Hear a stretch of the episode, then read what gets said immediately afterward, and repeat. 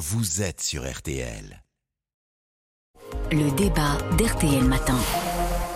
Il est 8h20. Julien Bayou est donc mis en cause depuis une semaine par Sandrine Rousseau, contraint de démissionner sous la pression de ce qu'on peut vraiment qualifier d'accusation. Alors a-t-il cédé trop vite à une forme de tribunal politique? Bonjour Raphaël Enthoven. Bonjour. Vous êtes philosophe et écrivain, je le rappelle. Je salue aussi Mathilde, Mathilde Viau, bienvenue. Bonjour, merci. Cofondatrice de l'Observatoire des violences sexistes et sexuelles en politique et autrice de L'homme politique. Moi, j'en fais du compost. J'aime beaucoup le titre de ce livre. Bon, alors, les faits reprochés Julien Bayou ne sont pas clairement connus. Aucune plainte en fait n'a été déposée euh, et aucune enquête judiciaire n'a été ouverte. Il a demandé à être entendu par la commission au sein euh, du parti et, et, malgré cela, il est contraint de se mettre en retrait de la vie politique. La tournure des choses vous satisfait, Mathilde Viau? Euh, Cette tournure des choses n'est pas habituelle déjà. Euh, J'aimerais qu'on on est dans une séquence politique en ce moment qui voit plusieurs cas de violence qui sont reprochés à des hommes politiques, qui sont des cas de violence qui sont vraiment différents. Et il est important qu'on ne les mêle pas. Nous, avec l'Observatoire, nous avons demandé la démission d'Adrien Quatennens, qui a reconnu avoir frappé sa femme et il nous semble, pour lequel l'impact du fait qu'il resterait, euh, sa présence en politique euh, marquerait, si vous voulez, une sorte de recul pour les droits des femmes, alors même que et donnerait, si vous voulez, une sorte de blanc-seing à la violence dans notre société. J'entends bien, mais je vous concerne... sur Julien Bayou oui, et vous me répondez par Adrien Quatennens. Non, non, non, non, je, je, suis en train de faire une distinction importante. Et je vous réponds sur Julien Bayou tout de suite. En ce qui concerne Julien Bayou, la, la situation est différente dans le sens où effectivement, euh, il n'a pas été entendu par la cellule de veille. Il est hyper important que ces cellules de veille nous donnent de la transparence sur la façon avec laquelle elles fonctionnent, parce que pour l'instant, nous ignorons tout de leur travail. Et son retrait, pour le moment, c'est quelque chose que nous n'avions pas demandé. Et donc, pour le moment, je ne peux pas vous répondre sur les causes que lui-même a prises, parce que c'est lui qui part. Euh, on ne force pas, on ne met pas à la sortie. Raphaël Enthoven, qu'est-ce que vous pensez de la situation bien spécifique, là, en l'occurrence, de, de, Julien Bayou, de Monsieur Bayou Je trouve que l'affaire Bayou, et on en parlait tout à l'heure, est d'abord une affaire Rousseau. C'est-à-dire que les méthodes de Sandrine Rousseau qui va à la télé et qui ex nihilo balance, dénonce, exécute son collègue qui par ailleurs est son rival politique, le fait sans vergogne, sans preuve et en énonçant des choses dont elle dit ensuite, elle reconnaît ensuite auprès de ses interlocuteurs que ce sont des, des, des faits qui ne sont pas pénalement répréhensibles, tout ça relève d'un... Elle s'est transformée toute seule en tribunal populaire, c'est-à-dire c'est les tribunaux en ligne, les tribunaux en ligne où vous êtes jugé sans appel, sans avocat pour l'éternité par une foule euh, disparate et, et indignée. Non, c'est d'abord une affaire Rousseau. Et puis ensuite, ensuite, moi, ce qui m'inquiète dans cette histoire, c'est le comportement de Julien Bayou. Alors, les faits, je ne les connais pas. Euh, je suis comme tout le monde, je ne les connais pas. Euh, comme Sandrine Rousseau d'ailleurs, d'une certaine manière. Euh, le, le, non, c'est le comportement de Julien Bayou. C'est le fait que Julien, bah, c'est le fait qu'il il, il, il, se soit couché immédiatement. Quand on est mis en cause de façon arbitraire comme ça euh, euh, par quelqu'un qui balance des faits, euh, qui trahit un secret, une confidence, qui fait ça à la télé, on se défend. D'abord, on attaque, on porte plainte pour diffamation, on se défend, on réagit. On, on ne se retire pas immédiatement de toutes ses fonctions en baissant la tête, en essayant d'échapper à la à l'orage. Je trouve cette, ce comportement, si vous voulez, c'est la leçon de la Boétie. Il n'y a pas de tyran sans esclave, en fait. Euh, euh, et en, en, la circonstance, le tyran, c'est Sandrine Rousseau et l'esclave, c'est Julien Bayou. Je propose qu'on attende un petit peu avant de sortir des phrases de philosophes de cette nature. Pour le moment, on ne sait pas exactement pourquoi Julien Bayou s'est retiré.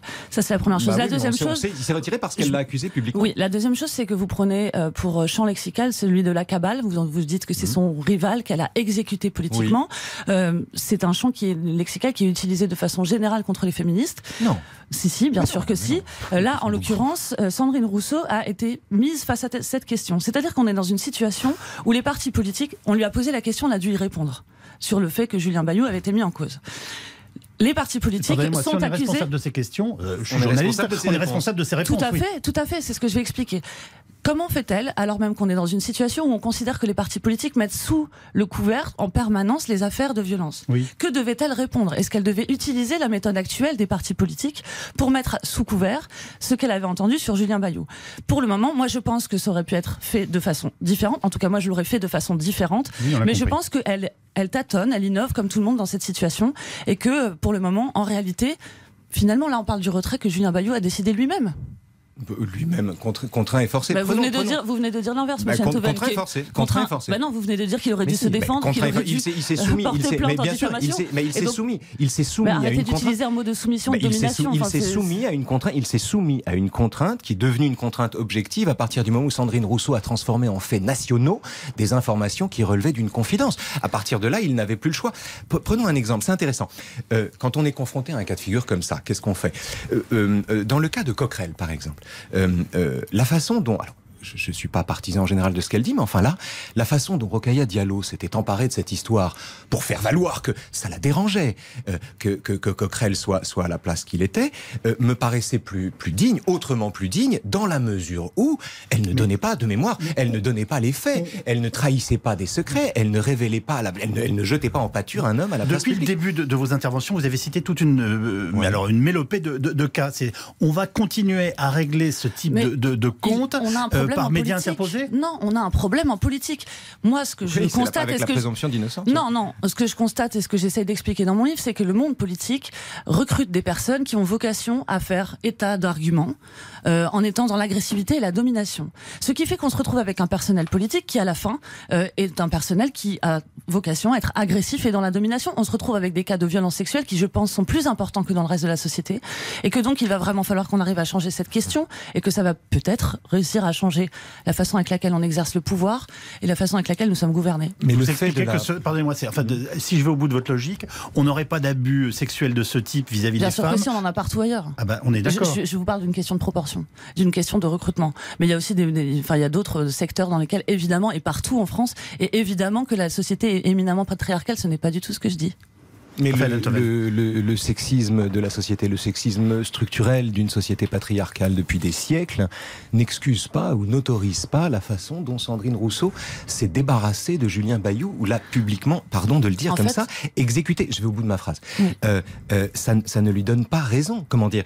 Euh, Elle n'est pas excusable de ses procédés par la nature du système au sein duquel elle se trouve. Il y a des lois, il y a des façons de faire, il y a des gens dont la dignité ou dont l'honneur euh, de la façon dont on présente les choses. Elle ne peut pas fonctionner comme ça parce qu'elle fait reculer la cause qu'elle prétend faire avancer en faisant ça, en se conduisant comme ça. Les gens entendent ça immédiatement. Au lieu de s'indigner d'éventuelles violences psychologiques exercées par un homme sur une femme, ils s'indignent de la façon dont une femme Ça, qui se prend pour Robespierre exécute un rival politique. C'est ça le scandale. Le scandale aujourd'hui, c'est Rousseau, c'est pas Bayou. Oui, mais en fait, le- je ne vois pas en quoi vous faites avancer la question de les violences contre les femmes en vous focalisant sur Sandrine Rousseau. Mais parce Ça que c'est de pas- ça qu'on parle Non, ça n'a pas. c'est là-dessus- là-dessus qu'on nous ça a n'a pas d'intérêt. je- La vraie question, c'est Bah, effectivement, est-ce que Julien Bay- questions, mais- Non, la vraie question, c'est est-ce que euh, comment on traite dans le monde politique et dans le monde en général la question des violences qui sont faites aux femmes? Mmh. Dans une entreprise, lorsqu'une femme est- se, se voit agressée ou harcelée, il y a des procédures internes qui sont des procédures extrajudiciaires qui permettent de mettre à pied, avec ou sans solde, une personne, et de, alors qu'une enquête, enquête, une enquête interne, pardon, est dirigée contre elle et ensuite qui peut mener à un licenciement. Nous demandons à ce que la classe politique soit soumise au même traitement, donc c'est-à-dire avec de réelles enquêtes. Vous avez raison, avec bah. une des réelles Pas considérations. des enquêtes journalistiques. non, des enquêtes, de, bah, pardonnez-moi, de Mais- police et, et- et- Non, et dans les entreprises, ce sont des enquêtes internes. Non, mais- Nous, ce qu'on demande, par contre, parce que là, effectivement, le, fait que ce soit traité par des cellules internes dans les partis pose une question. Vous utilisez le terme de cabale, et effectivement, quand ça J'ai pas utilisé cabale. Euh, Si, tout à l'heure, vous l'avez Bah, utilisé. euh, Je pas dit Enthoven. Possible, Vous l'avez entendu, mais je l'ai pas dit. Mais peu importe. Effectivement, le votre fait, réponse. le Enfin fait bon. que, oui, c'est clair. pas, je l'ai pas pensé non plus. Ah, euh, le Ah, bon, fait que dites ce que vous soit- n'avez pas pensé. Mais oui. Le fait que ce soit que ça reste dans les partis, ça pose des questions morales pour les gens qui regardent. Ils se demandent quel est effectivement le travail, comment se, se fait ce travail de ces cellules. Nous, ce qu'on demande avec l'observatoire, c'est effectivement que ces questions-là soient prises d'un point de vue national. Ce qui permettrait aussi d'être assez transpartisan et de faire en sorte que euh, des femmes dans des partis qui n'ont pas l'habitude de pouvoir prendre la parole puissent prendre la parole.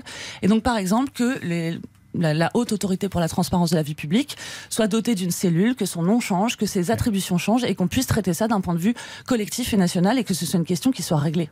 Vous imaginez les comités de salut public dans les entreprises, vous? Justement pas. Il y a deux tribunaux en fait. Il y a deux façons. Il y a deux façons de- de- d'organiser des, des tribunaux, d'organiser ou de rendre la loi. C'est-à-dire qu'il y a les réseaux sociaux, les tribunaux populaires, dont Sandrine Rousseau est experte, je dois dire. Euh, c'est là-dessus qu'elle vit ses victoires. Elle est toujours démentie par la loi d'ailleurs. Euh, et puis il y a la loi, il y a les tribunaux, il y a la justice en droit. Tout l'enjeu d'une révolution comme celle-là, euh, c'est de c'est de faire passer, comment dire, c'est d'obtenir des sanctions légales plus que des sanctions publiques, plus que des sanctions rumorales, plus que les sanctions du vacarme, plus que les sanctions de la disgrâce publique. Non, Parce que ces sanctions-là, cette façon-là d'être puni en amont même d'une condamnation, euh, euh, euh, ne font pas avancer les choses. En aucune manière. Si la loi s'en empare, c'est une autre histoire. Et ce qu'a fait Sandrine Rousseau ici, je ne dis pas que les, les dispositifs sont adaptés, je dis juste que ce qu'a fait Sandrine Rousseau ici fait perdre quelques années à la lutte pour les droits des femmes en faisant passer Je celles qui les défendent pour des gens qui n'ont aucun scrupule. Oui, là il est question réellement non pas de mettre des gens en prison, Il est question de savoir si elles peuvent continuer à occuper des mandats publics, Mmh. notamment la question pour Adrien Quatennens. Peut-il continuer à représenter l'intérêt général alors qu'il a annoncé là. avoir Dans l'affaire Rousseau, c'est pas ça la rendu- question.